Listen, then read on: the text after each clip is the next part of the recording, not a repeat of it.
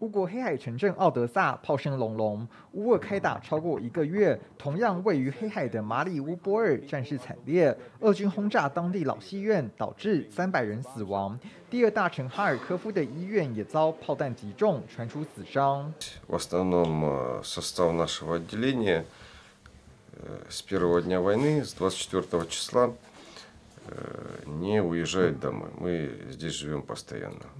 俄军巡弋飞弹打到了中西部文尼察的乌克兰空军司令部，部分建物受损严重。首都基辅近郊伊尔平天空还出现蕈状云。联合国最新数据显示，二月底以来已有千名乌国人丧命。乌方宣称，俄军折损了超过一点六万人。俄军将领宣布完成在乌克兰的首阶段主要任务，大大削弱了乌军作战能力，将把重心转移到东部顿巴斯地区。At this point in time, a senior U.S. defense official says the Russians are digging into defensive positions in the outskirts of the city. They have shown no interest in moving forward toward the city. 俄军从原本进攻包围基辅改为防御，美方解读俄方承认战前策略失败。It might be a shift. Uh, in a new direction, in a new strategy, Mr. Putin is in a lot of trouble. It's going to get worse for him. 西方认为，俄军在基辅和哈尔科夫的推进停滞不前，也没能在乌克兰取得空中优势。CNN 引述美国防官员报道，俄军现正调动原部署在乔治亚的军队到乌克兰，不过确切位置还有待评估。We never ever go to the knee. Better we died if give up. 乌国奋勇抵抗，成功守住首都重镇，并持持续寻求美方援助，希望每天能提供千枚飞弹抗敌。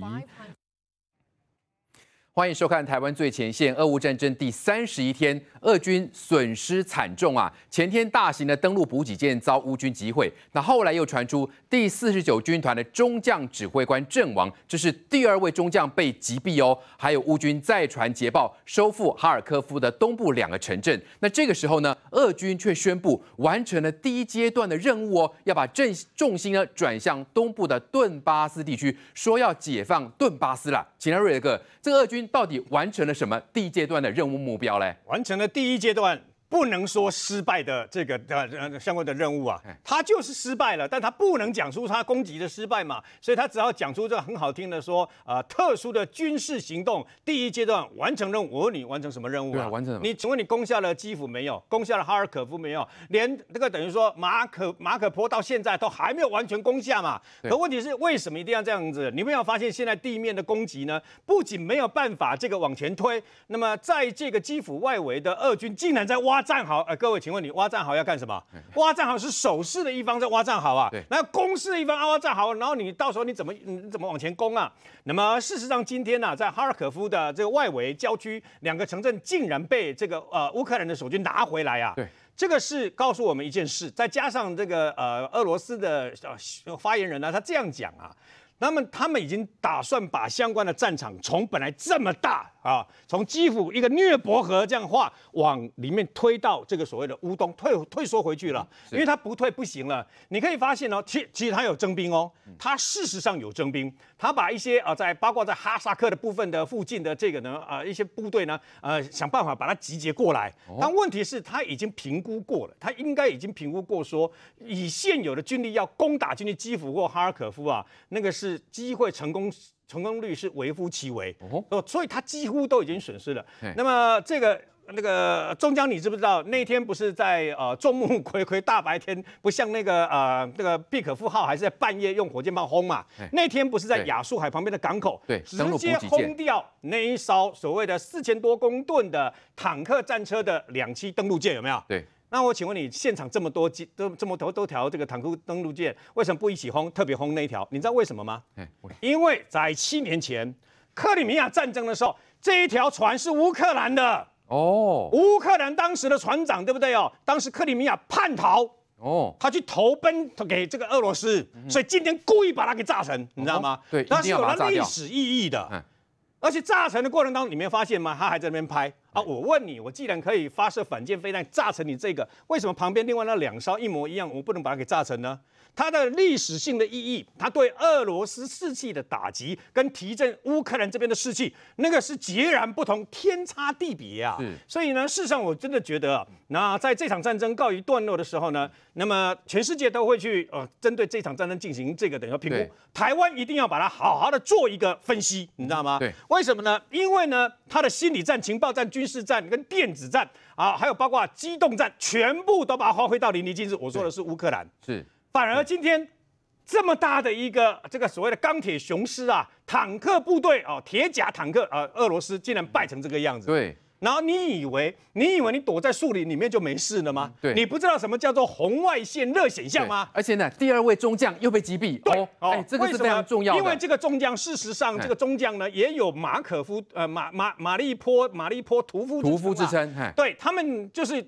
下令就是杀百姓，他有跟那个老百姓，他一开始的时候就已经在那边宣称，刚入侵的时候就说你们放心，跟下面的人讲说这场战争马上就结束嘛。嗯、然后紧接下来他们就是下令要屠老屠杀老百姓，要屠杀什么呃婴儿啊什么都不用怕，嗯、反正你看到就杀就对了。对，他是其中一位，所以击毙这个意义非常大。击毙这一位也是非常了不起，为什么？各位已经六七名的两名中将还有其他少将，我问你。一个战争进行一个多月，然后你是攻击的一方，你的将领六七位已经被对方击毙，对谁杀的你到现在都不知道。嗯、如果要俄罗斯那么死爱面子，对不对？他一定会告诉你说，呃，什么谁谁谁啊，我们已经把他逮捕了，干嘛嘛？对，所以所以那个于将军一直怀疑说是不是自己人干的嘛？哎，嗯、现在看起来也不不一定说不是哦。是你想想看，今天还发生一件事。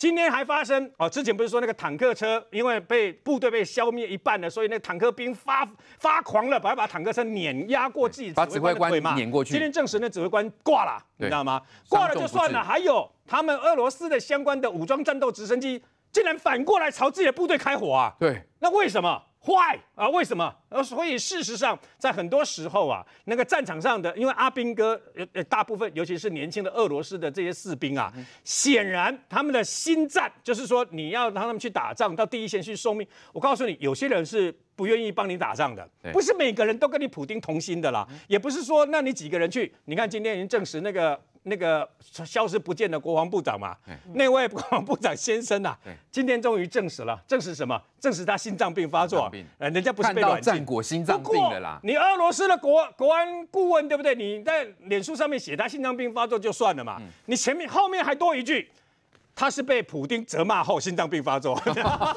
你这样讲，怕战败啊？普丁责骂他战败啊？为什么一再战败他心脏病发作？我跟你讲，你错了，这个国防部长才是聪明的国防部长。他不赶快心脏病发作，等到再晚几天心再再晚几天，他可能连心脏病发作的机会都没有啊！按照普丁的个性哦，普丁今天其实一定很生气，为什么？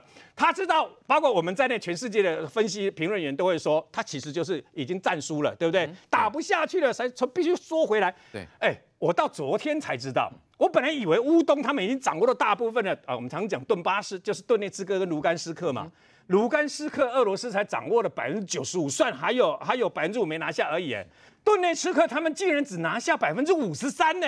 哦，有一半不是在乌军的手上哎，所以莫怪我告诉各位，因为打仗很简单，为什么他非拿下这个等于说啊，包括啊马利坡啊，为什么非拿下啊这个包括啊几个城市，包括哈尔可夫第二大城嘛？是，如果他不拿下的话，他去包大军源源不断开去包围基辅的时候，哈尔可夫就在他的后面。对。两面包抄，你的错起来啊，你知道吗？所以呢，事实上，他的大，他的从头到尾的战略都不是他们这次发言人俄罗斯说的说，说我们本来重点就在这里啦，啊，其实我们是故意的啦，你知道吗？我们是故意的是声东击西呢，去打那个地方，然后呢，事实上是为了巩固，不是的。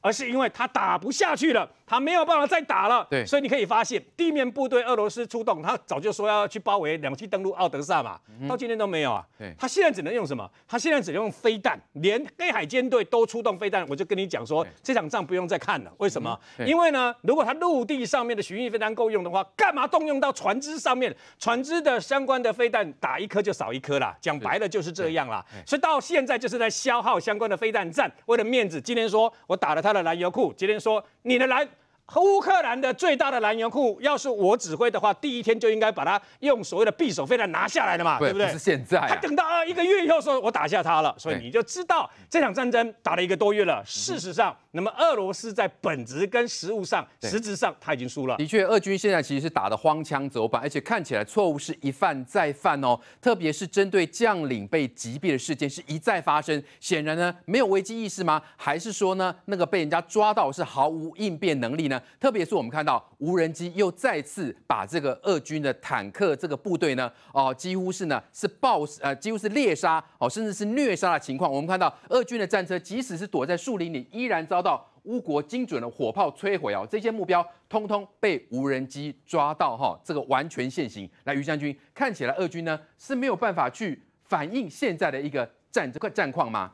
其实这些战车哈，不要说是。呃，美军或是北约提供的武器，我们的勇虎战车都抓得到。哦，为什么你知道？因为我们的勇虎战车具有夜视的功能。勇虎战车是我在当连长的时候，大概是民国八十三年我们开始使用，今年已经 民国民国一百一十一年了。那个年代我们就看得到，就是它是用什么原理？它不是用什么红外线，人家讲错不是，它是用热源成像仪，就是你这辆战车。你不管你有没有发车，你有没有发动，那即使你是在平时，那有有日光嘛，日光会照射，日光照射下去之后，旁边的树、泥土跟你车子的这个钢铁所吸热的程度不一样，那这个热源成像仪就会显现出你的铁跟旁边物质的不同的热差，就会显现出你部战车的样子，所以你是躲不掉的。那可是我们在我们在这个装甲兵训练中心，我们在教新兵的时候，第一站就是教这个，叫做什么？叫做伪装与欺敌。那现在俄罗斯做的伪装与欺敌，哈，是入伍生的水准。什么叫入伍生的水准呢？就是他们会把那些旁边的草啊、树枝啊折一折，把它放上去。那以前我们入伍生时代，哈，是单兵的演演这个伪装方式，叫做头插两根草，满山遍野跑，到处跑，那不及格。战车不能这样做，战车本身它有配备。制呃配备制式的伪装网，那个伪装网啊，按照我们中科院出的伪装网是可以防红外线、可以防热辐射的。就是我架上去之后，你从空中用热源显像仪看下来，它是跟旁边的树林感热度是一样的，就是它会学习旁边树林的热感，然后变成一致。你从空中照下来都是树林，所以说看不到战车。那很显然的，俄罗斯的这个不管是 BTR 还是什么这个 T 七二，对。这个战车就表示说他们没有这些装备，是。他们的编装表配付表里面没有伪装网，那就奇怪了。他一再被猎杀，难道他们就是没有办法呃找出解决的方法吗？他们有提升了，他拿树枝盖上去，拿树枝？对，拿树枝没用啊，对，因为树枝盖上去，树你只要一折断，嗯，它跟旁边没有折断的树枝就会产生热差，嗯哼，而且因为它的这个。片那个覆盖面没有那么完整，所以你战车还是会显现出一个战车的形状或者假车的形状。那整个无人机对于地面的这个热源成像仪 TTS，比我们战车的还要精准。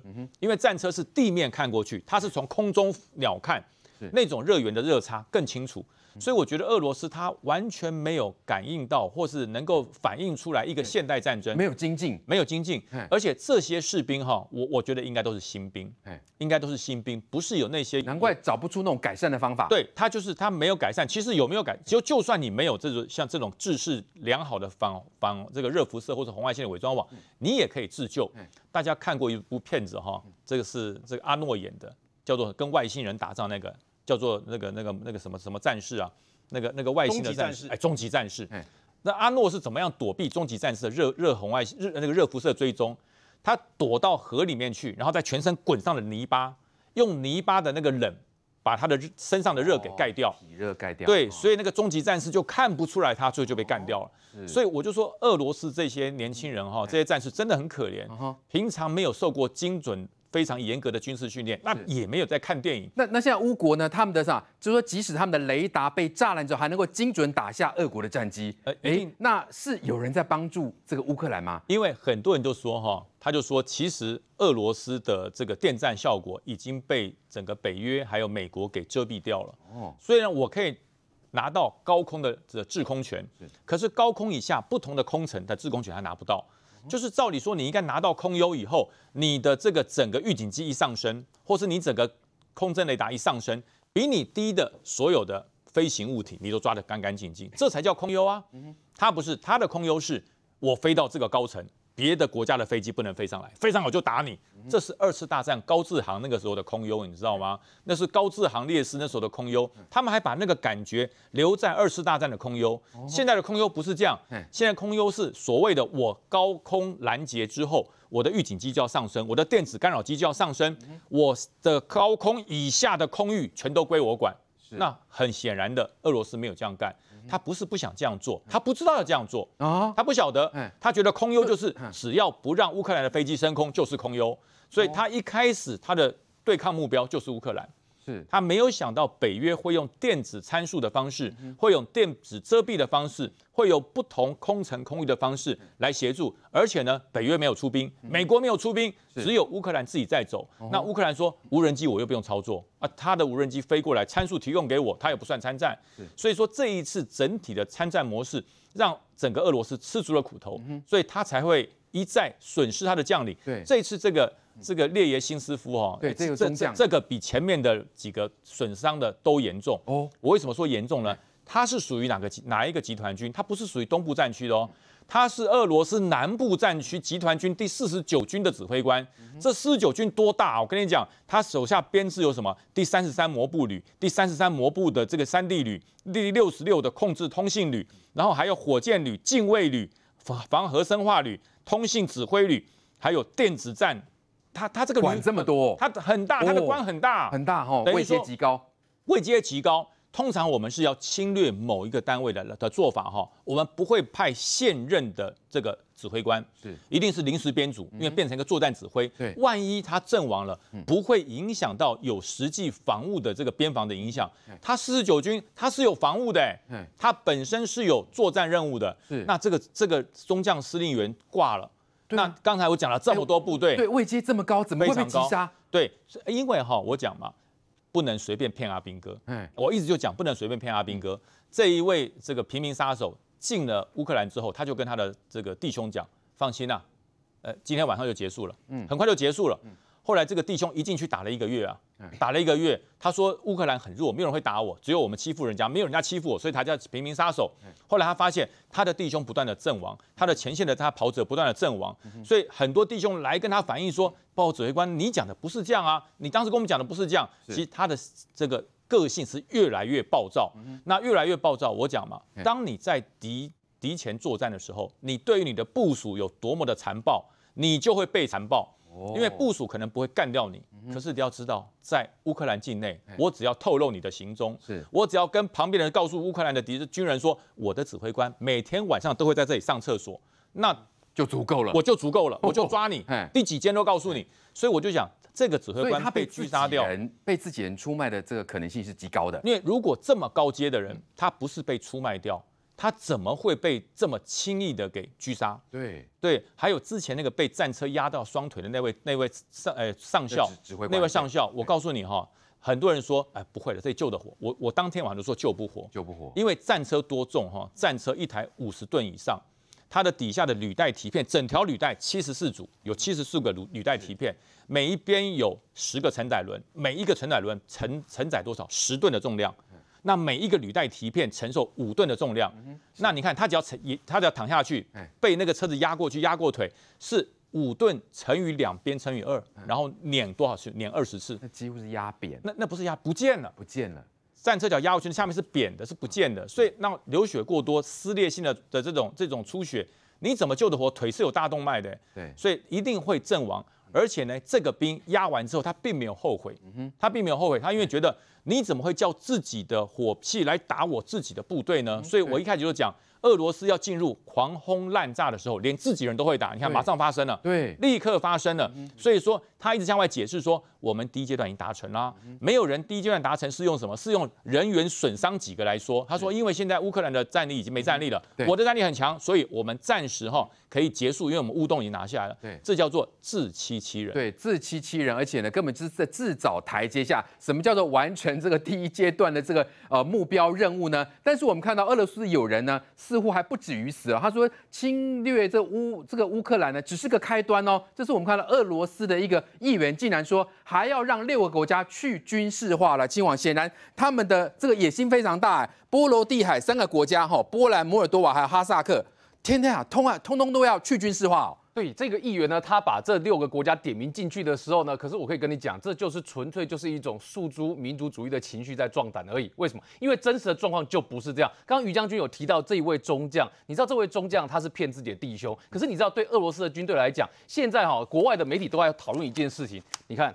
这是法广的报道，他告诉你，投入乌克兰的俄罗斯将军有超过四分之一已经丧命，这已经死到第六位将军了哦。再加上一个黑海舰队的副指挥官哦，所以你看比例高不高？很高。但是里面士气之糟糕的严重，像我们刚刚所提到那一位，就是说被坦克车碾过去，你知道他的状况是什么吗？那一位哈，一开始大家还怀疑说这会不会是假新闻，结果到最后乌克兰的媒体报道之外，后来连英国的媒体、美国的媒体也报道，最重要的是。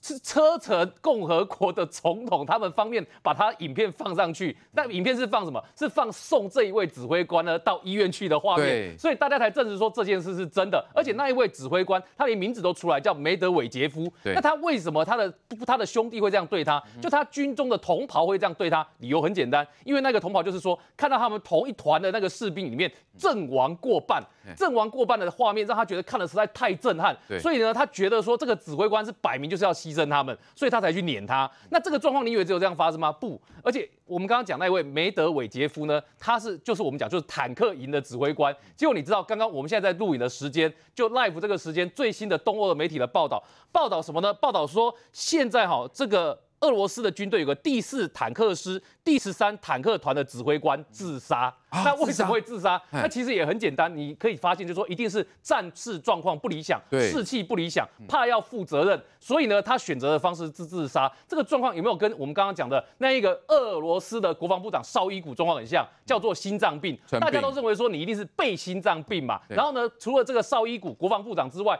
另外一个是俄罗斯的军情局长，他也是一样心脏病，哪有这么刚好？你俄罗斯现在在战况这么激烈。而且损伤惨重的时间，你的国防部长、军情局长同时两个都心脏病，那你就会问啊，这俄罗斯的军情跟国安单位是心脏都平常都有这么不好吗？两个都是心脏病发的因素，所以这个时间你就会发现，现在对俄罗斯的士兵来讲，士气低，这是一个很严重的因素。那我们再来看，现在连这个画面都出来了，你看这个乌克兰在你士气低的时候就踹你一脚啊，他们发出来照片就告诉你说，你看他在作战时候用的战术的绷带。结果人家发现说，哇，这个战术绷带过期的时间比他们的口粮还要久。对，你看时间是什么时候？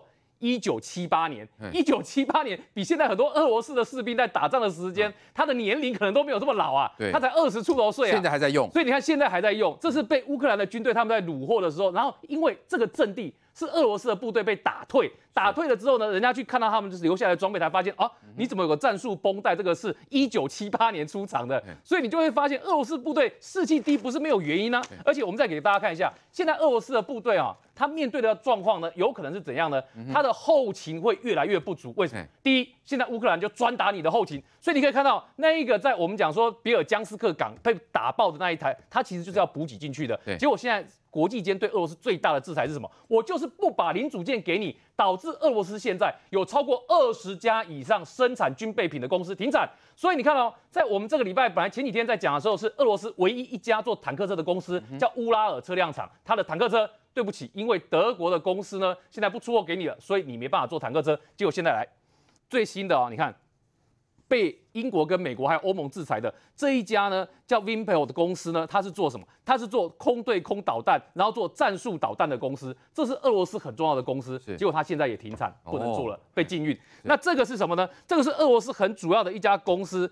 这 Kronstadt 它是做那个无人机的主要制造商，然后所以这家无人机的公司呢，英国说我们有它的关键零组件，我们不卖给他，不卖给他，这家公司它现在也不能生产。像这样的状况，你就会发现，对俄罗斯来讲，我的军备后援的部分它就不能生产，不能做。那所以你现在打掉一个就是少一个。可是相对于俄罗斯，你看乌克兰是什么？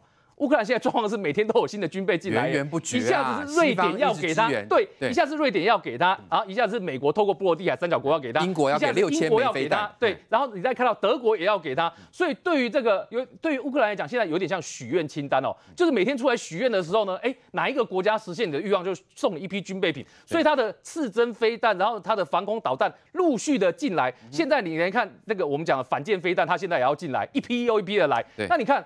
对乌克兰来讲，他的军备哇，现在是全世界的国家都支援呐、啊。但对俄罗斯来讲，打掉一个少一个。那我请问你，在这个情况之下，你是俄罗斯军队，你的士气会不会差？会。而且再告诉大家一个现在最新的状况。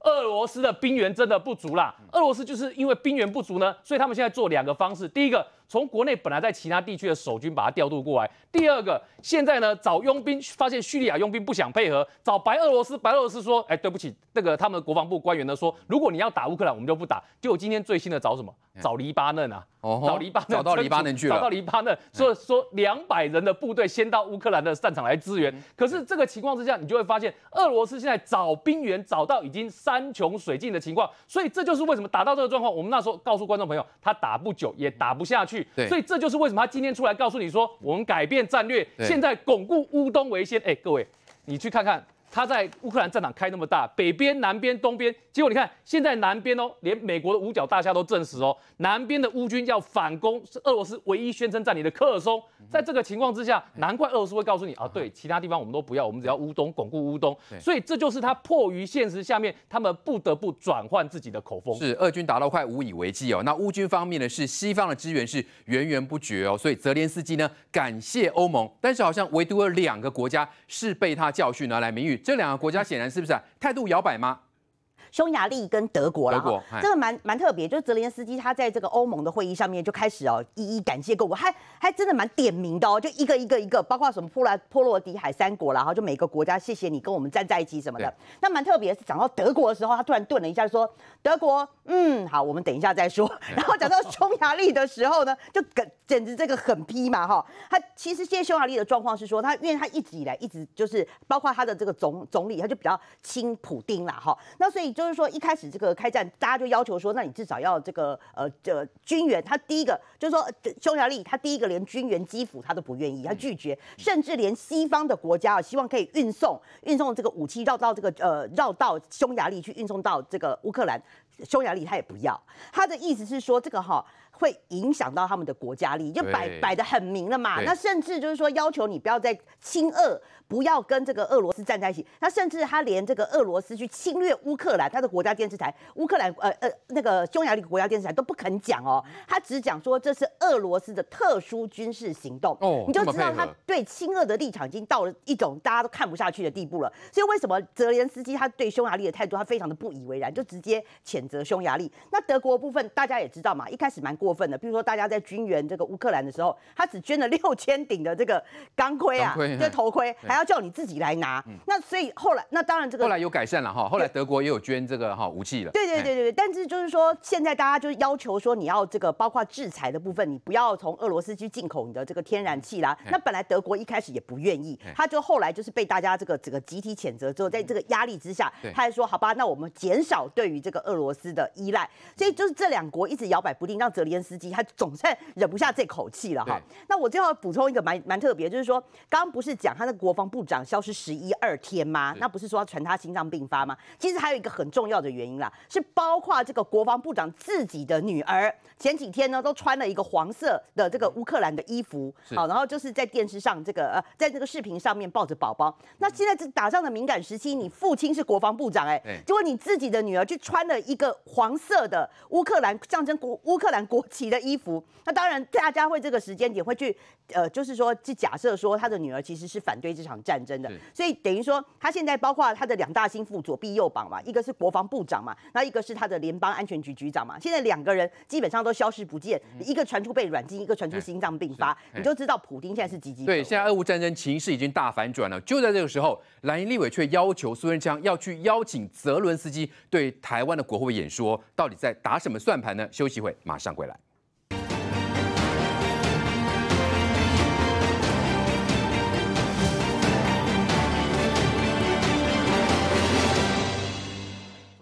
美国总统拜登抵达波兰，距离乌克兰仅有八十公里的城市热舒夫，与波兰总统杜达商讨难民问题。Quite frankly, part of my disappointment is that I can't see it firsthand like I have in other places. They will not let me, understandably, I guess it, cross the border. 拜登惋惜不能亲赴乌克兰，三百多万出逃的难民当中，超过两百万人就是到波兰。拜登感谢波兰，同时再度大骂普丁是战争罪犯。Devastation that is occurring at the hands of a man who, quite frankly, think is a war criminal. 白宫日前承诺接手十万个难民和加码十亿美金，大约台币两百八十六亿金元，讲到乌克兰奋勇抵抗俄军，拜登直接比喻成中国最忌讳的天安门事件。When you see a 30-year-old woman standing there in front of a tank with a with a, with a rifle, I mean, talk about what happened in Tiananmen Square. That's Tiananmen Square squared. 听简报前，拜登先前往慰劳驻扎当地美国陆军第八十二空降师五千名士官兵，还坐下来一起大啖披萨。We have 100,000 American forces here in Europe. We haven't had that in a long, long time because we are the organizing principle for the rest of the world. 拜登下一站来到波兰首都华沙，当地时间周六会安排和难民面对面，并且发表重大演说。好，拜登抵达波兰访问了，而且专机降落地点是在最靠近乌克兰边境的地方哦。面对这场战争，其实情势已经是大反转了。蓝营立委却要求苏贞昌要去邀泽伦斯基对台湾的国会发表演说。来，舒培，到底蓝营知不知道现在整个国际情势的复杂性？我当然觉得这就是在别人伤口上面撒盐嘛。你明明知道乌克兰在打仗，所有的这个呃，当泽伦斯基代表乌克兰去跟很多国家，包含美国、刚刚包含欧盟、包含日本、包含英国，都是去寻求他们的协助跟帮忙。结果你蓝营的立委赖士葆居然在国会把人家的伤痛拿来当一个质询作秀，还说要邀请这个这个要要呃。这个阁揆苏贞昌去邀请，如果邀请不来，都、就是你不好。我觉得这不是就是作秀吗？对。然后他还讲什么？他还说啊，这就是这个这个现在就是最好的一个机会啊！你还可以把我们的这个飞弹送去给这个呃乌克兰，还跟乌克兰讲说，我们这边哦的武器很好，台湾的武器很好，你们的国家快要被打烂了，快要快要糟糕了，所以我们的武器送给你。啊他在国会殿堂对于人家乌克兰这么努力的奋战，然后总统对于这些先进的国家去寻求帮忙，人家是有战略的，人家不是像你一样在作秀。所以国民党身为呃，尤其是赖世宝，他其实过去人家都认为他是一个资深专业的哦，贵体啦，贵体就就在一景。对。不过人家越来就越走样啊，因为他就是在我的选区文山区，因为文山区很多选民也许。就是因为他的意识形态比较偏蓝，所以对赖世宝没有办法严格监督，因为他在情感上面他就是没有办法投给民进党，只好支持赖世宝。可是我觉得在这一件事情上面，我觉得我的文山区选民不会买他单呐，你知道吗？台湾现在在资资助乌克兰，其实我们是人道救援，好，包含我们在这个呃经费的这个募款上面，我们到是到前两天已经超过八亿，四月一号要。这个关账，大家都觉得有可能超过十亿。对哦，包含我们的物资在捐赠上面，我们从三月七号到三月十八号，总共募集了七千五百箱的物资，总共五十吨，每天我们要十吨十吨送过去。这都代表台湾人对于乌克兰希望去协助。对，我觉得。我们台湾不需要去站到第一线吧？是吗？我们是跟人家什么蹭什么热度啊？我们是雪中送炭，嗯、我们不是火上浇油。嗯、你现在莫名其妙说哦，在泽伦斯基最忙，他必须要跟全世界，请全世界都来帮他的时候，他有他的战略在做的时候，嗯、你你你国民党就台湾的近乎啊，去邀请泽伦斯基。另外，我要讲，好，我们就算去邀请泽伦斯基来。赖世宝，你要不要讲讲看？国民党要跟泽伦斯基讲什么？你们过去讲过人家什么？讲过以美论啊？你要去嘲笑乌克兰，相信美国吗？是不是？你要像这个呃徐小新讲人家乌克兰挑衅俄罗斯，没有大国不要去挑衅大，不是对，没有错。或者是像这个呃这个吴思怀讲说啊，你们就是一群义义和团呐，你们为什么要挑衅要加入北约？你们如果不加入北约。俄罗斯就不会派兵打你，嗯、你要讲这些话吗？对，对不对？还讲说现在泽伦斯基包刚刚明玉姐讲的，有两个国家被他点名出来，嘎塞宾，为什么？就是因为他们没有努力在制裁俄罗斯嘛。刚开始台湾加入美国要制裁俄罗斯的时候，国民党还说民进党政府不要那么激进，不要这么冲动。对不对？那你们现在，如果我们真的去邀了泽伦斯基来的时候，国民党，你想要表现什么给大家？立场反反复复嘛，是吗？尤其在这个现在这个时间点上面，我们应该作为他们的伙伴，在他们需要协助的时候，我们努力协助。英波苏亚其实我们不可以去消费人家，把人家拿来做当作秀的。蓝营真的要多了解整个国际情势的一个转变了。那我们看到拜登都已经抵达这个乌克兰的最前线哦，对于乌国的女子手持的步枪站在俄军的坦克面前，拜登竟然说那就是天安门广场啊！来瑞德哥，哎，拜登很厉害，一次骂两个国家吗？对，没错，一石二鸟。讲讲一个比喻，对不对？你要知道，那么中国最忌讳的就叫做坦克人嘛。对，听说在中国的所有媒体里面找不到这个坦克人的照片跟相关的新闻啊。那么你就知道，这是中国最大的伤痛，也就是中国不敢提的一个历史嘛。那么拜登在这么轻轻一句话，说一个呃俄呃英乌克兰的妇女弄把枪在坦克前面，他就把它比。你成当年的这个啊天安门事件前面的这个坦克人呐，那你就知道拜登真的是一个什么非常厉害的一个政治家，我们必须这样讲哦。那他当过参议员，当到总统等等啊，绝对不是白混的。那么除此之外呢，我要特别讲一下，国民党的立法委员真的不知道，那么泽连斯基现在最需要的是什么吗？你去蹭人家干什么？对，你现在去蹭人家干什么？你这叫做作秀啊？为什么呢？人家现在泽伦斯基跟全世界的国会演讲，他需要的是援助，援助来自于什么？来自于金援，来自于军援。那么台湾跟乌克兰最相信的地方是什么？我们都有一个强大的这个外敌呀、啊。现在乌克兰正被强大的外敌啊，俄罗斯给入侵、给侵略。我们是对面那个一百三十公里外台湾海峡的那个中中国啊，一天到晚想要学习台湾，不是吗？所以有台湾的战备、台湾的军备，你看。因为这场战争，我们台湾的所有的飞弹本来一年可以生产两百零九颗，就自制的各种大型的熊三、熊二增程性的飞弹，现在直接提升到五百二十九枚，你知道？这就是我们自己必身本身必须要增加军备嘛。所以台湾不是一个我们可以把相关的军备去外外援给乌克兰的一个国家，我们不是哦，我们还必须要源源不断的购买更多的一个军备来壮大自己嘛。啊，但是呢，我们能做什么？我请问一下，难道现在对你国民党来讲，跟你对国民党的立法委员来讲，跟责任司机，然后呢，那么相关试训一下，对你有帮助还是对这个责任司机有帮助啊？然后另外一个部分就是说，在金援的部分，我请教不客气请教一下啦，你们捐了多少钱？你们捐了去帮助乌克兰的老百姓，帮助乌克兰这些可怜的这个居民，你们捐了多少钱呢、啊？我捐的搞不好比你多，我马上告韩粉所得三万全捐了。另外才跟还跟另外一个那个财经名嘴，那么我们那个呃邱邱邱姓的名嘴啊，我们一起捐捐什么？我一辈子一口气买最多的这个女性用品卫生棉，为什么？因为他们需要。万里之外，我不认识的乌克兰的那个那个妇女啊，我买了一箱一箱又一箱，我这辈子买最多的大概就这一次了，不会再有下次了。我们台湾到今天为止，总共募款了八亿八千多万。单单我那一箱一箱又打包的，总共包总共送出了一万零四百多箱。现在包括刚刚听说从德国弄了一个列车，直接可以从德国把源源不断我刚刚说的尿布、奶粉、卫生棉这些相关的用品、药品这些东西源源不断的运到乌克兰去。中间这些司机还要冒生命的危险。对，我们大家都做了这些。他在跟世界各国在军援部军援的部分跟金援的部分呢，他泽连斯基用他的口才，台湾还有那种退将，当然不是我们在场的很优秀的俞北辰退将，而是那种退将在说，哈，泽连斯基就出一张嘴啊，就是一个演员嘛，只会出一张嘴，只会讲讲而已嘛，其他什么都不懂。我跟你讲，他什么都不懂。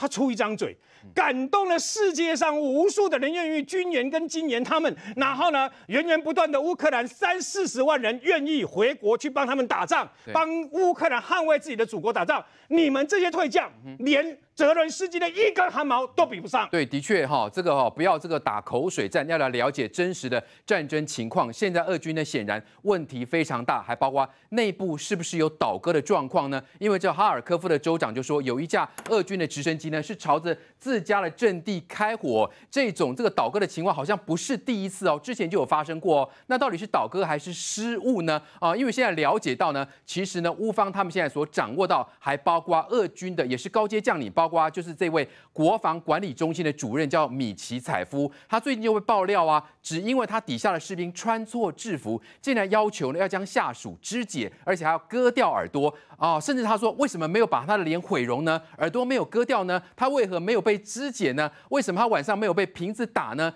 天呐，这种言论，于将军是不是因为俄国的将领是这种方式？也难怪底下的阿兵哥会倒戈啦。我们讲带兵之道，哈，就是将心比心，视这个士兵为亲生。我告诉你，那个士兵会为你卖命。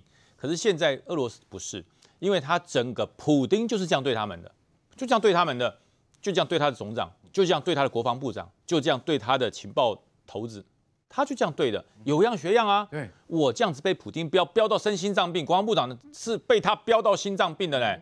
那你想想看。国防部长如果没有心脏病，他是把这个功力直接飙到他的下属。对，这锤子打钉子嘛，钉子扁木板嘛，那木板就痛嘛，就这些兵。那问题是直升机谁开的？战车谁开的？枪谁拿的？兵拿的。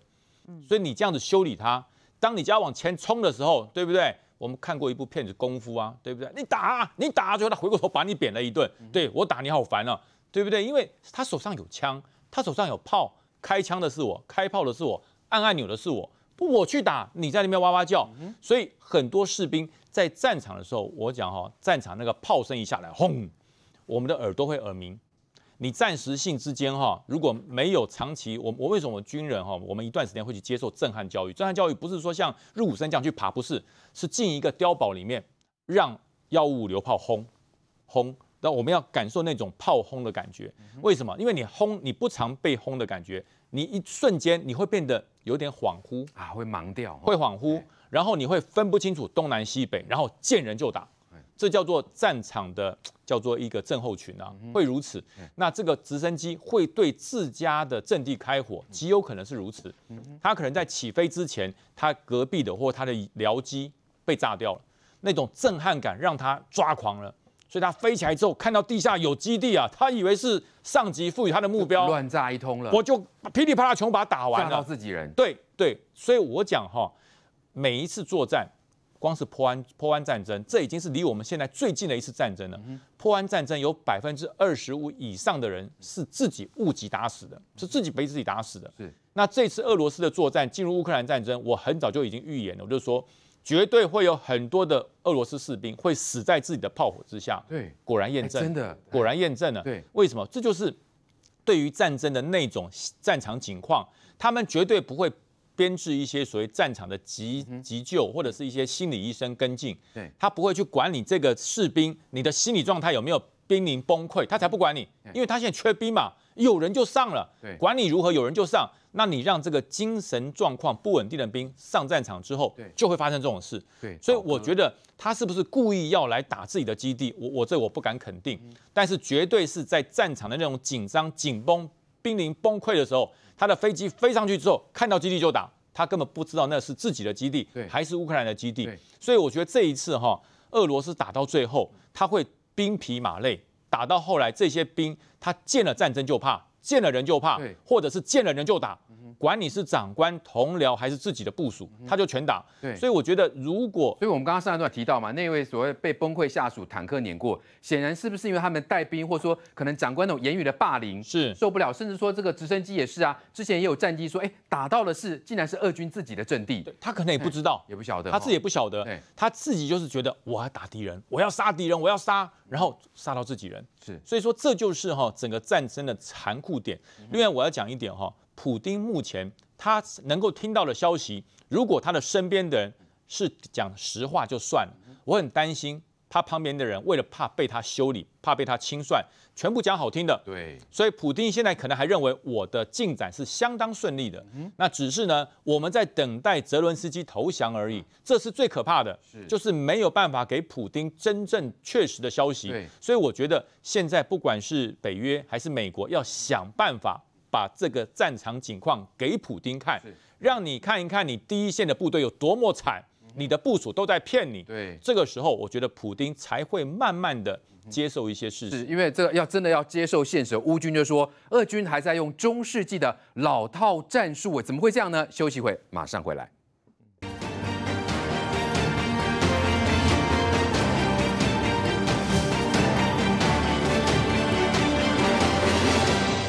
俄军现在显然是陷入一种恶性循环来侵华，他们是被渗渗透所以导致误判非常多吗？所以乌军会讲说，他们还在用中世纪的老套战术吗？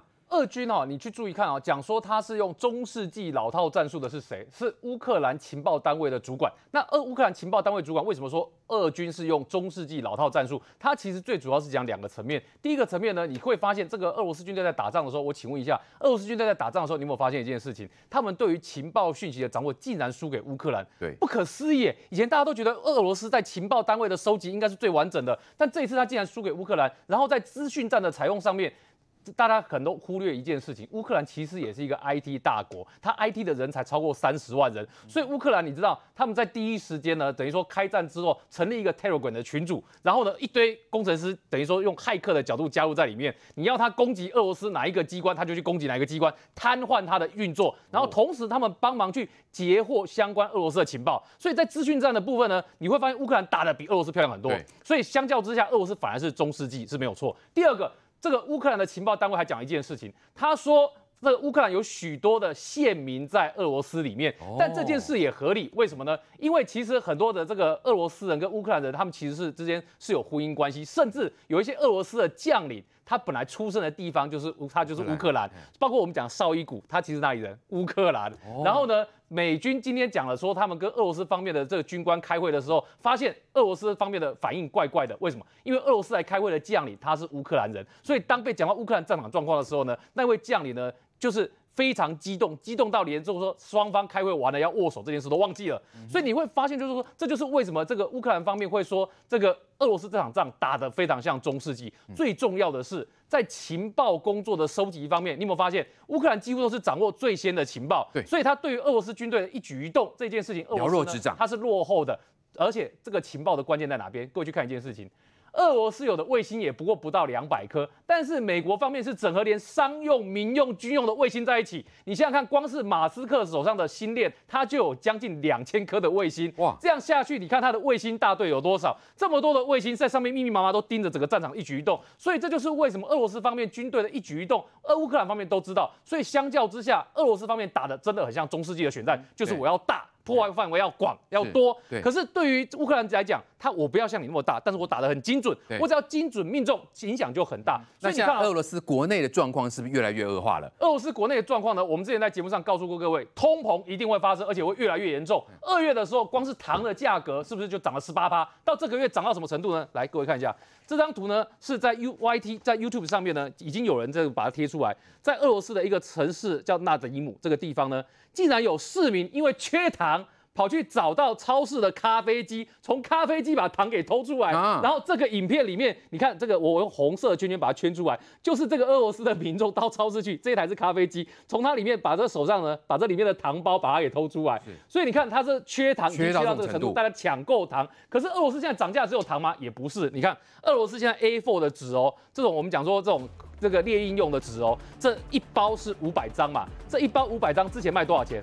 之前这一包呢是两百八十块卢布，然后呢开战之后到现在，你看这个是圣彼得堡的一个我们说在卖这个纸的通路的价格，它已经涨到了一千三百卢布，纸也涨哦。A4 纸的价格涨了快五倍，那大家会想说奇怪，那俄罗斯不是有木材吗？那为什么会涨涨价？后来才发现这跟经济制裁有关系。俄罗斯自己木这个我们说纸浆不缺，但是呢要做 A4 纸